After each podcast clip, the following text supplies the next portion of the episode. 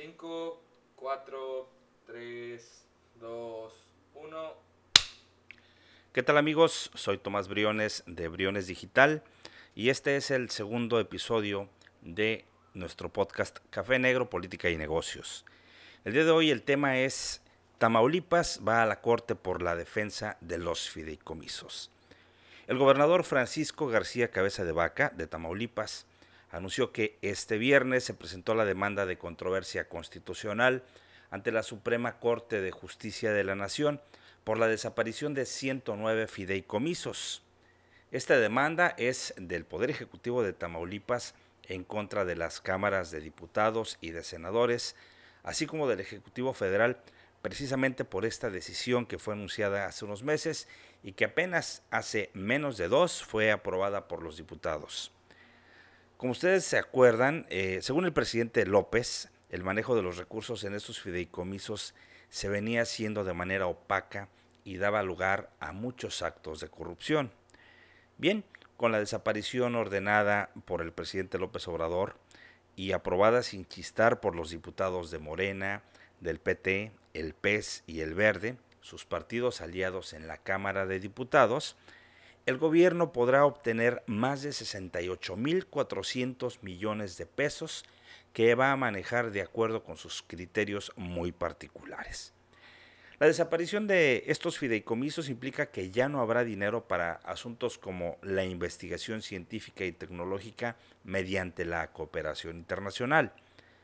O, por ejemplo, tampoco habrá dinero para damnificados por desastres naturales, por heladas o por sequías, pues desapareció el Fonden.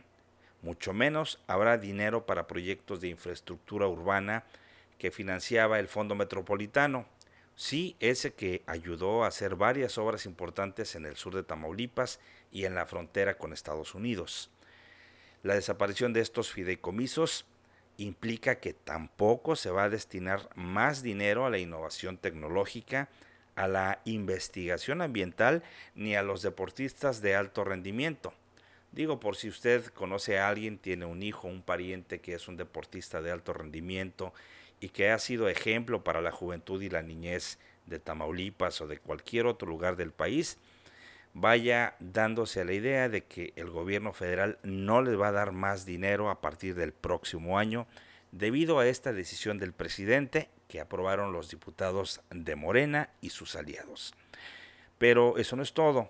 Súmele a esa desaparición de fondos eh, los que antes recibían los mecanismos de protección a las personas defensoras de los derechos humanos y los periodistas que enfrentan riesgos derivados del ejercicio de su profesión. Es decir, el gobierno federal le pidió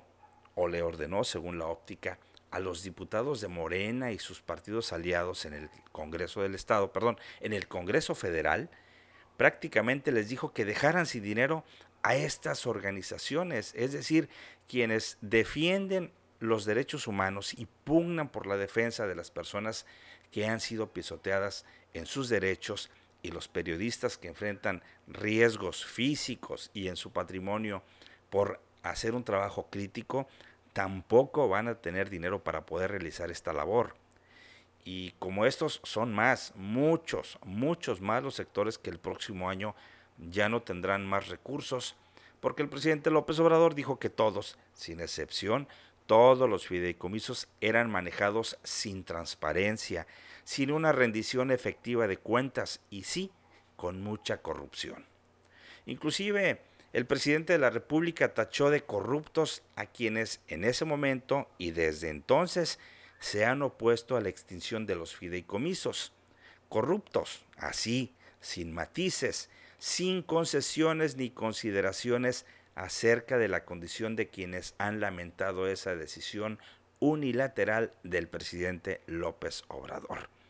Pero volviendo al punto de partida, le decía que este viernes Tamaulipas presentó la controversia y esta se suma a las que ya lo hicieron en unos días los estados de Jalisco y Aguascalientes, por citar solamente a dos, para precisamente demandar la restitución de los fideicomisos y evitar que sea el Ejecutivo Federal quien maneje discrecionalmente esa enorme cantidad de dinero.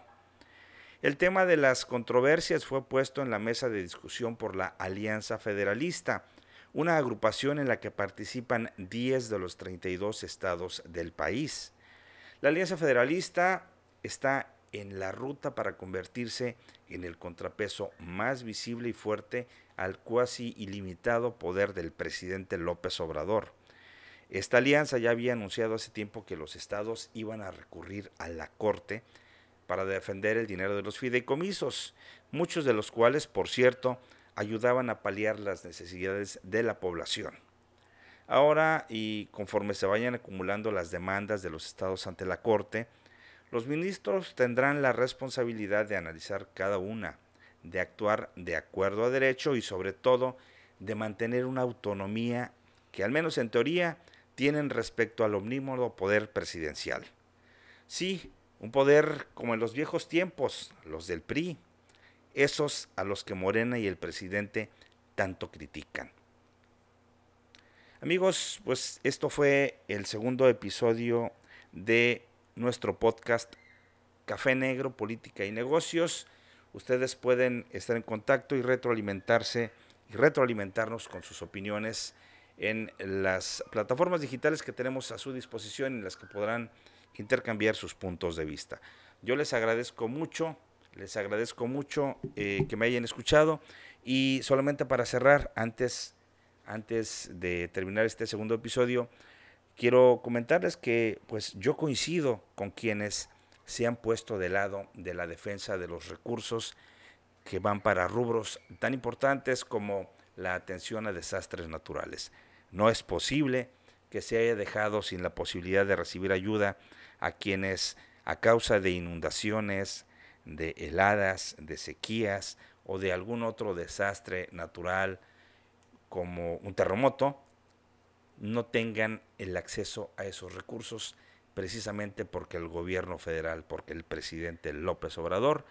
dijo que los fideicomisos estaban siendo manejados de manera corrupta. No se trata de defender la manera en que los funcionarios del pasado estaban haciendo uso de ese dinero, sino de ver más allá, de dejar de lado mezquindades, de dejar de lado eh, pues prejuicios y de ver precisamente por el bienestar de la gente. Esa gente que independientemente del candidato, del político, del partido que está en el poder busque su voto, es gente que vive, que sufre y que espera siempre que en sus condiciones de marginación social y económica el gobierno les brinde un apoyo. Mi opinión es que hay que estar del lado de quienes defienden ese dinero, hay que estar del lado también de quienes pugnan porque haya mayor transparencia y una rendición de cuentas efectiva, pero sobre todo hay que estar del lado de los, de los más desvalidos.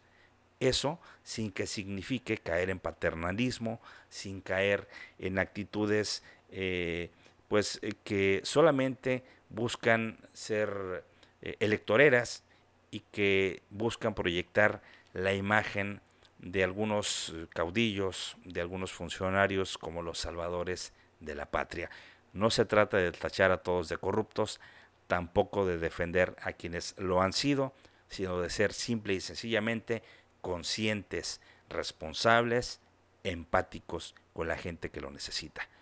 Ahora sí, les agradezco mucho su atención, les recuerdo que nuestras eh, redes sociales en todas las plataformas las van a encontrar en la parte de abajo de este video y de este audio y podrán ustedes también interactuar con nosotros para enriquecer este espacio. Soy Tomás Briones de Briones Digital, también de Café Negro Política y Negocios y les digo gracias, hasta pronto.